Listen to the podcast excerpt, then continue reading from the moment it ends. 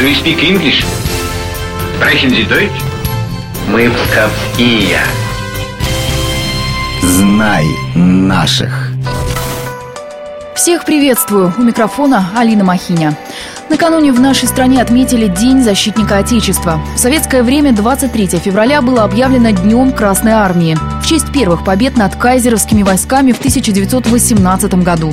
А теперь в этот день мы вспоминаем всех воинов, мужественно защищавших нашу Родину. В истории Пскова, как города воинской славы, таких было немало. Сегодня мы расскажем про человека, которому в июле 41-го досталась тяжелая миссия последним покидать Псков под натиском немецких войск. Долгое время эта страница военной истории считалась позорной, поэтому и о комдиве Иванове историки рассказывали вскользь. И сегодня мы решили восполнить этот пробел. 12 февраля 1896 года у крестьян Михаила и Варвары Ивановых из Стругокрасинской деревни Княжицы появился на свет сын Иван. Детство мальчика прошло в трудах. С 8 лет он пас коров и батрачил. Образование получил в церковно-приходской школе, а в 16 лет его призвали в царскую армию. Во время службы он заканчивает командные курсы. После поступает в высшую военно-педагогическую школу и Ленинградскую пехотную. Главным делом Ивана Иванова стала защита Отечества. После вступления в Красную армию Иванов сражается под Петроградом и в Чернигове. Некоторое время обучает молодых красноармейцев, а в 1932 году его назначают в пулеметный батальон. Затем Иван Михайлович командует полком на границе с Финляндией.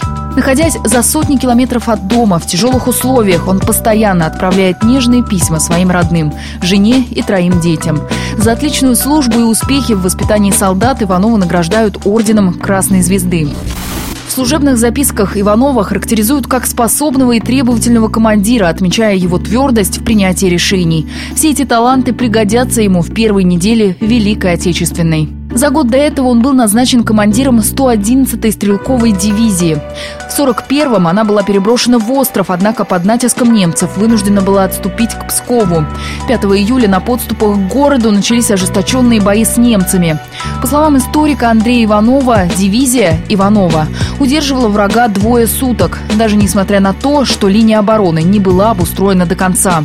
Проблема у 111-й дивизии возникла 8 июля, когда были взорваны все мосты через Великую. И два полка вместе с артиллерией стались на западном берегу. И они уже вынуждены были кто вплавь, кто по переправе. Дивизия, да, она понесла очень большие потери, но совсем уж на голову она не была разгромлена. В документах 36-й моторизованной дивизии ну, находим свидетельства, они очень высоко отзывались о боевых качествах этой дивизии. Они говорили, что русские постоянно переходят в контратаки, постоянный артиллерийский огонь, рукопашные схватки, постоянные ночные атаки. В результате этих контратак враг потерял около 400 солдат и офицеров. В то время для вермахта, который катком прошелся по Европе, это были колоссальные потери. В итоге наступление немцев на Ленинград удалось задержать. Однако фашисты прорвали оборону и вошли в Псков в районе Крестов. С боями дивизия Иванова последней покидала город. Потом было несколько попыток отбить Псков, но все они закончились неудачей. Немцы продолжили наступление, и 111-я дивизия вынуждена была прикрывать отступление остальных советских войск. 10 июля недалеко от города, в районе деревни Мараморка, завязался бой, где и оборвалась жизнь отважного комдива Ивана Иванова. Судьбу нашего земляка и его сослуживцев удалось выяснить спустя десятилетия. Иванова считали без вести пропавшим 28 лет. Останки десятков бойцов 111-й дивизии были найдены благодаря местным поисковикам. Обнаружить командира помогли воспоминания жителей Мараморки. Иванов был похоронен отдельно, у кромки леса, что означало одно – выводя бойцов, комдив уходил с поля боя последним.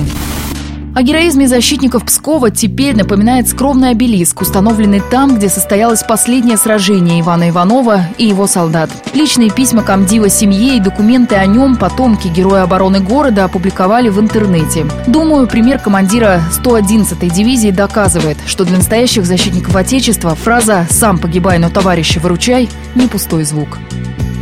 На этом все. Знай наших вместе с «Маяком».